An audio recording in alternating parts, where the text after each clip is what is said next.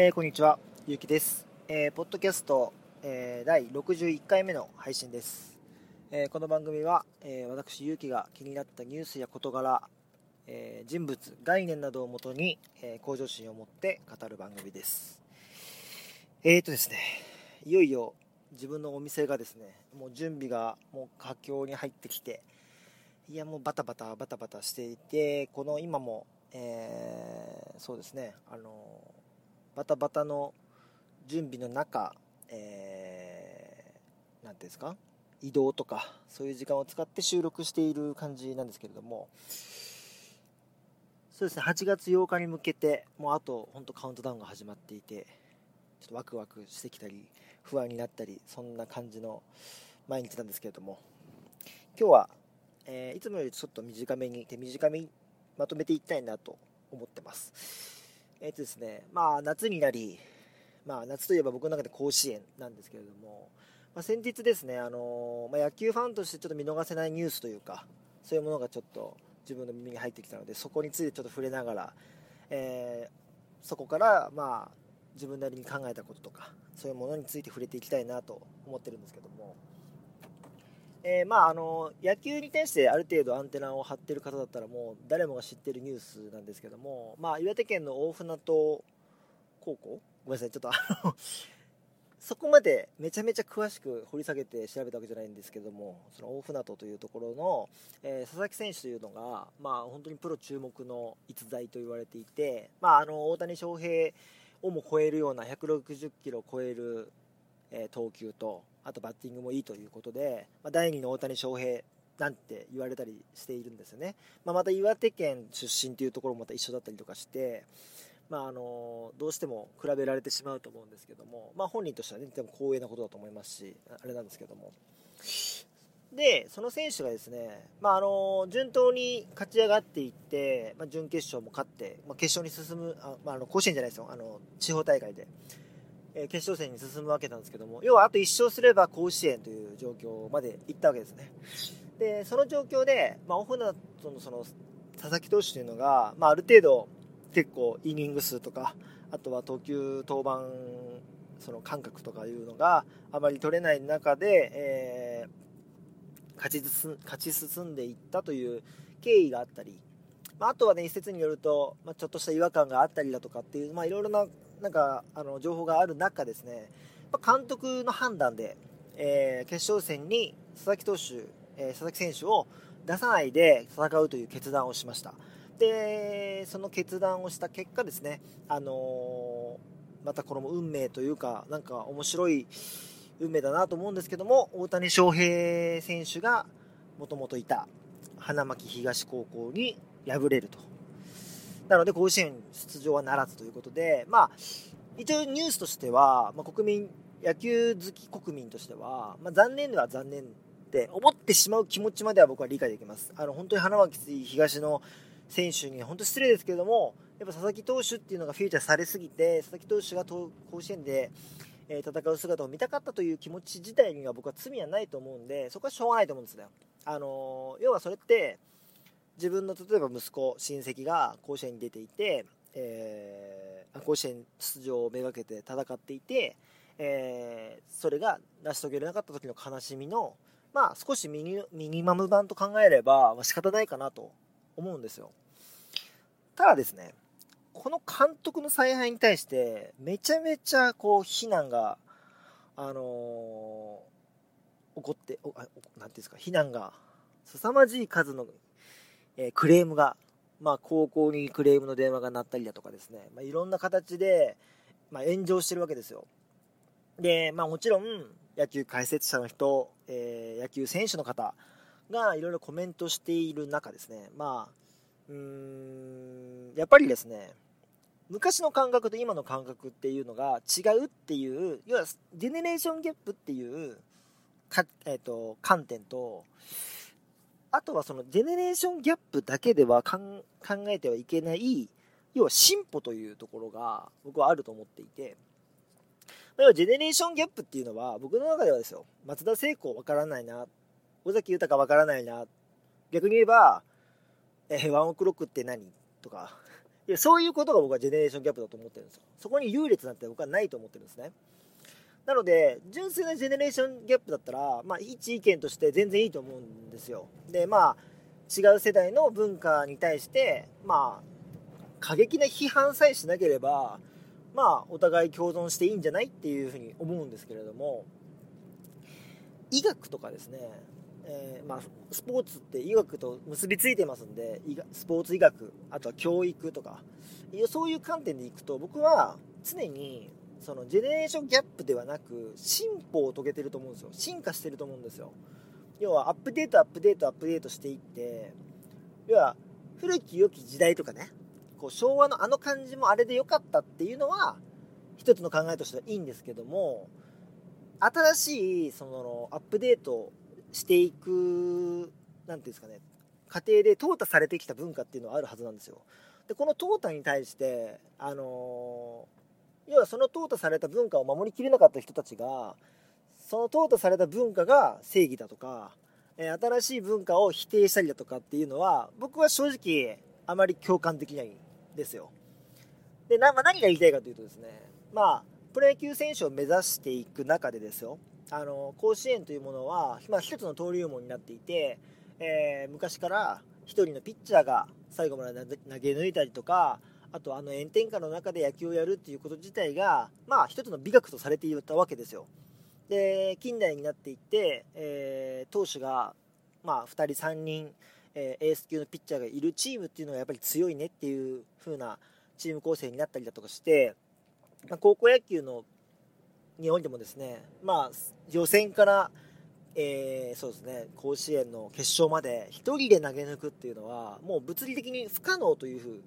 不可能というかさせてはいけないという文化にやっぱなってきてるんですよ。でここにはやっぱりいろいろな紆余曲折があって、えー、もちろんそこには、えー、甲子園優勝が人生の目標だったらいいけれども、えー、その後に待っているじゃプロ野球生活だったりとか、まあ、プロに入れなかったとしても社会人の野球生活とかいろんなものがそういう未来をまず奪ってはいけないという観点が一つとあと本人がやっぱりいや今が今僕頑張らないと一生後悔しますっていう観点とかいろいろそういうのあると思うんですよ。でもどっちの観点もやっぱ主役は選手なんですよ。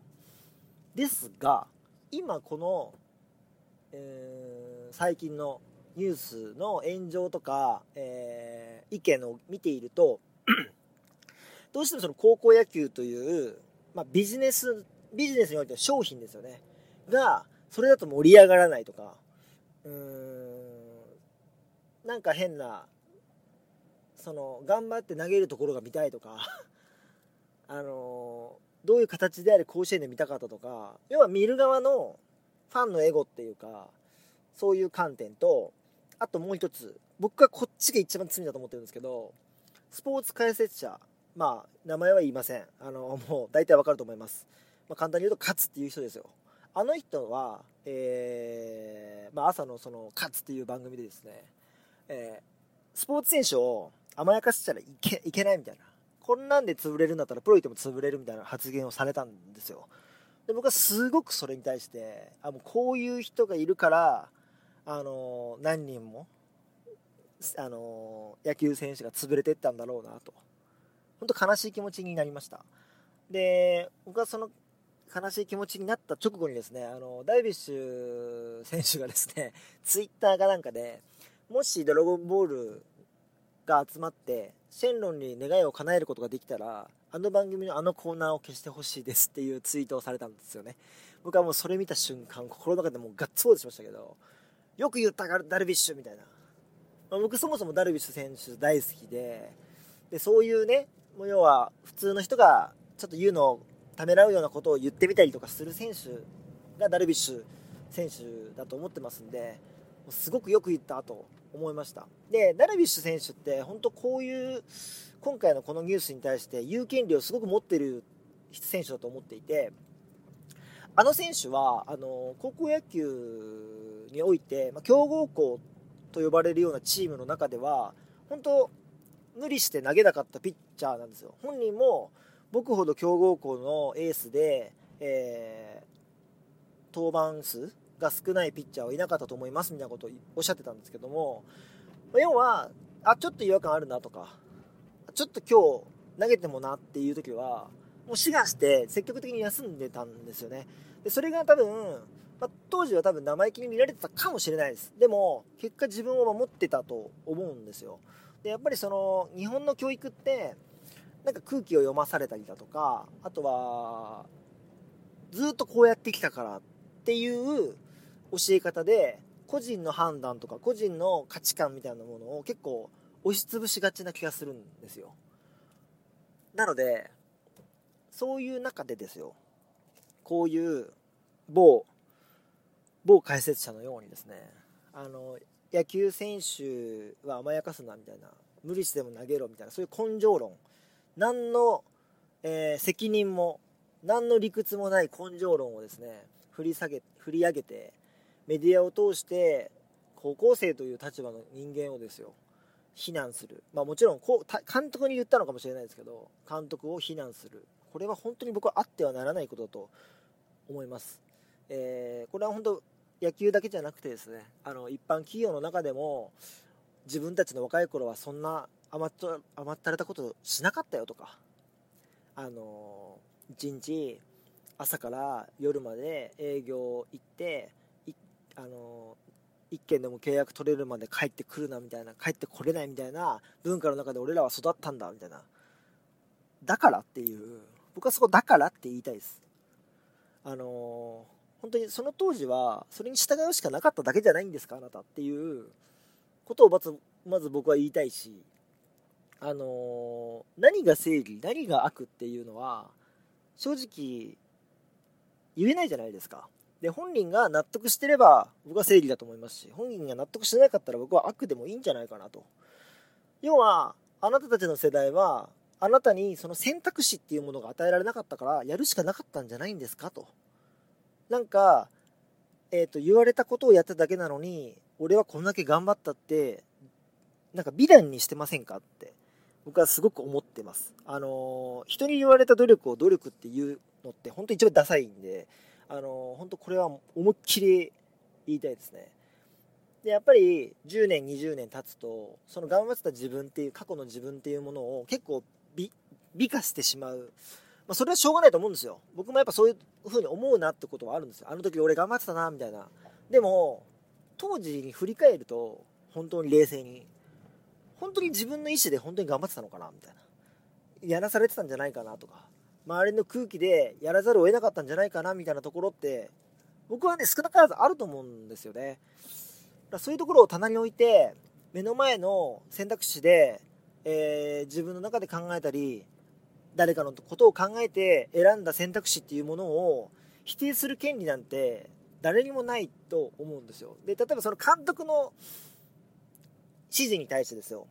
えー、その佐々木投手自身がありえないとか投げさせてほしかったって思ったらそれは一つの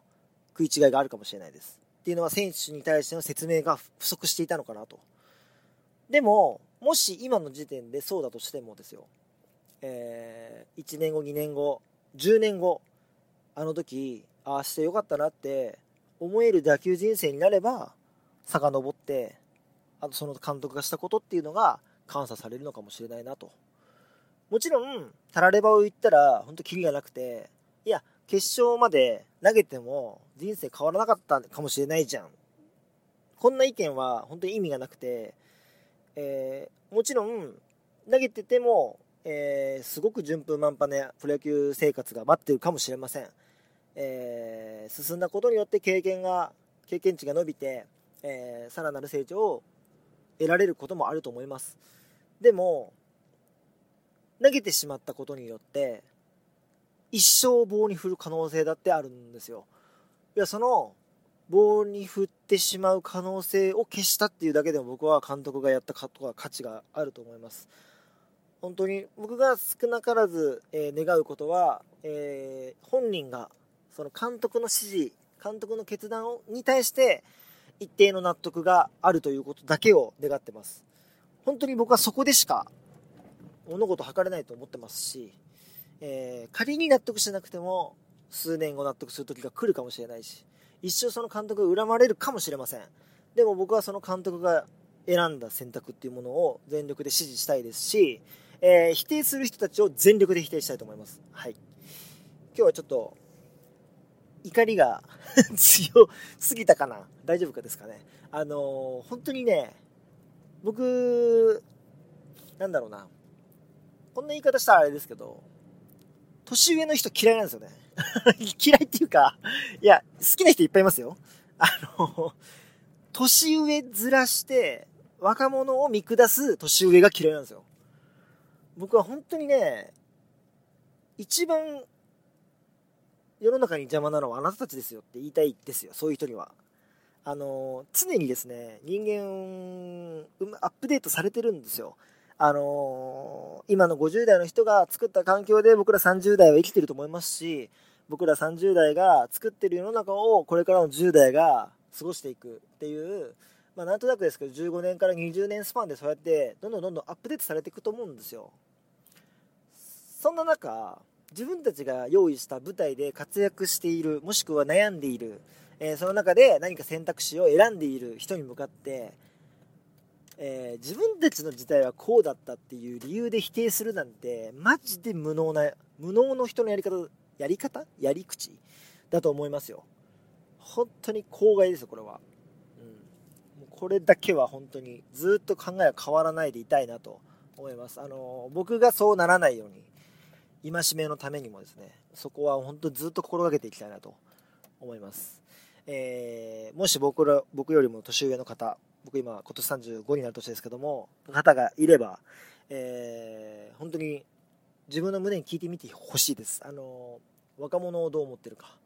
あの、若者に対して不満があるのであれば、それは、えー、本当に自分と比べてないかとか、今の時代を考えてそれを考えて言ってられるのかなとかなんかそういうところをなんか考えていただきたいなと。なんかそういうことを考えてくれる人こそが僕らよりも先輩である意味があると思うんですよ。要は僕らには考えられない視点から若者が進むべき道っていうものを考えてくださるっていうのはすごく貴重な先輩の存在っていうのはあると思うんで本当ね若者の可能性を潰す先輩だけは僕は本当になってはいけないものだと思ってます。はい、今日はちょっとこんな感じのテンションでお送りしましたが、次のですね、収録はきっとオープン直後になると思います。えー、今、クラウドファンディングも、えー、実施中になっておりますので、こちらの方も確認していただけたら幸いです。えー、幕開けというですね、クラウドファンディングサービスでですね、あの丸の日と打っていただければ、桜新町と打っていただければ出てくると思いますので、